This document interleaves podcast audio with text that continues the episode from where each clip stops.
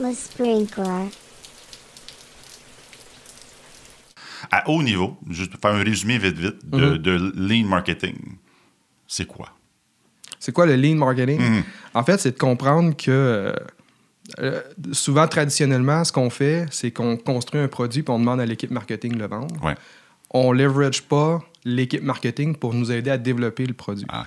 Et donc, c'est de comprendre comment on peut utiliser le marketing comme une force d'apprentissage, aller chercher les données terrain. Donc, les inclure plus tôt dans le processus. Oui. Tout à fait. Oui, OK.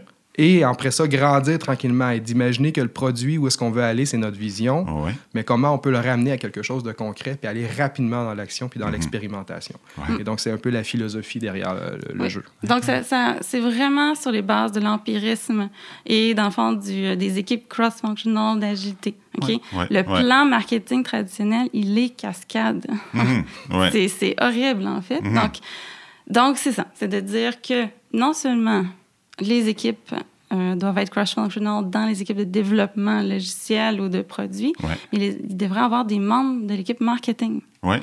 même de vente dans une équipe agile. Donc, c'est ça, en fait, notre point. Euh, puis l'aspect lean, c'est vraiment basé du lean startup, c'est-à-dire qu'on trouve le MVP, là, le minimum viable product, Mhm. Ouais. le plus vite possible. Mhm. Selon moi, mon interprétation d'un MVP, c'est un vecteur de croissance. C'est de dire, c'est pas le produit qui va rester pour toujours. Oui. OK, il va évoluer. Mais au moins, on sait que là, on a trouvé notre source. Mhm. OK, Comme si on était à la recherche euh, de, de- de- de- pétrole, puis que là, dans le fond, on cherchait notre, notre source, puis là, on vient de la trouver. Donc, ouais. pour moi, c'est ça. C'est un vecteur de croissance. Puis un MVP, ça sert à ça. Et le jeu nous aide à le trouver, ce MVP-là, de penser que notre produit va se transformer, puis quelles itérations il faut faire avec nos clients pour co-créer le produit. OK.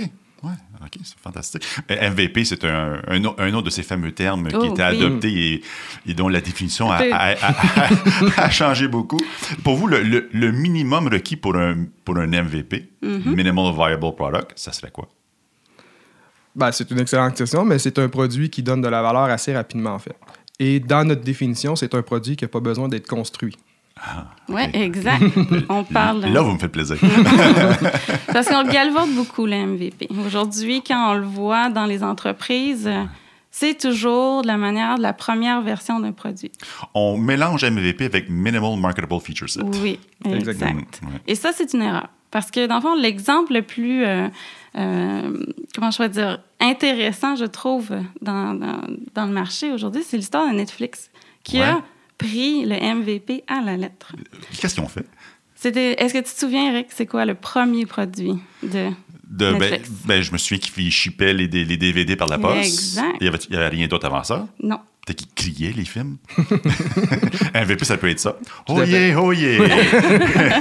Oui, criait, les- Dans le fond, il savait. Reed Hastings, le CEO, savait déjà d'avance que c'était pas ce qu'il voulait à long terme. Il avait une idée, en fait, du entertainment everywhere sur toutes les devices. Donc, pour lui, le DVD, c'était pas son produit. Le? DVD n'était pas l'objectif. Non. L'objectif était de amener des, du entertainment euh, à la maison des gens. Ouais. C'est ça. Every time, Ah, pas juste à la Ouais. maison, en fait. Oh, OK. Donc, son inspiration vient de parce qu'il habitait euh, en Californie puis qu'il faisait vraiment beaucoup de, de, de voyagements pour son travail. OK. Donc, dans le train, il se disait, il me semble que j'aimerais ça écouter un film. Puis c'est pas possible. Ah. On parle de 1997, là, right? OK, je suis encore primaire. OK. Il faut se ramener dans- à l'époque, qu'est-ce qui se passait. Là?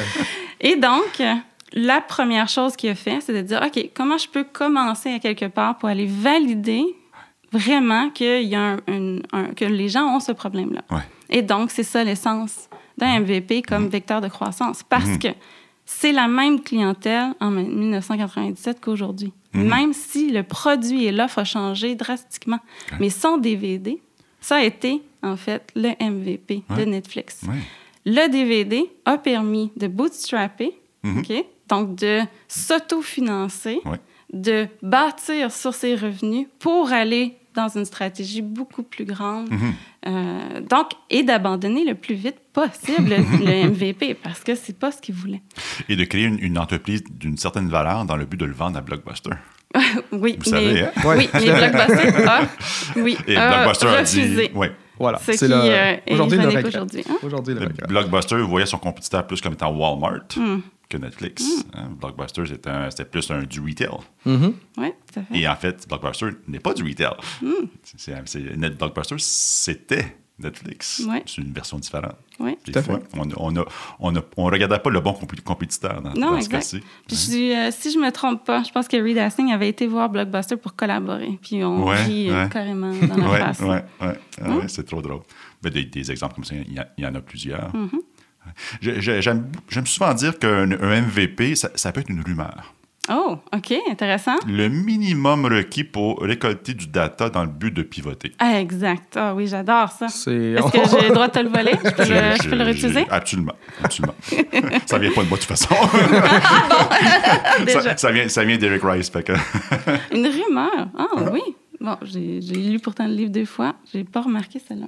Elle est vraiment Je me souviens pas si c'était dans le livre ou dans une de, une de ses conférences. Ah, peut-être. Dans les conférences euh, ou dans les sur une plateforme X, euh, des fois on se permet d'aller au-delà des, des concepts au- des concepts du livre. Mm-hmm.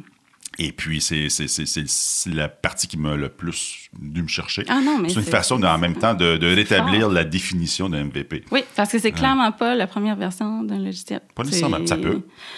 Ça peut. Ça peut.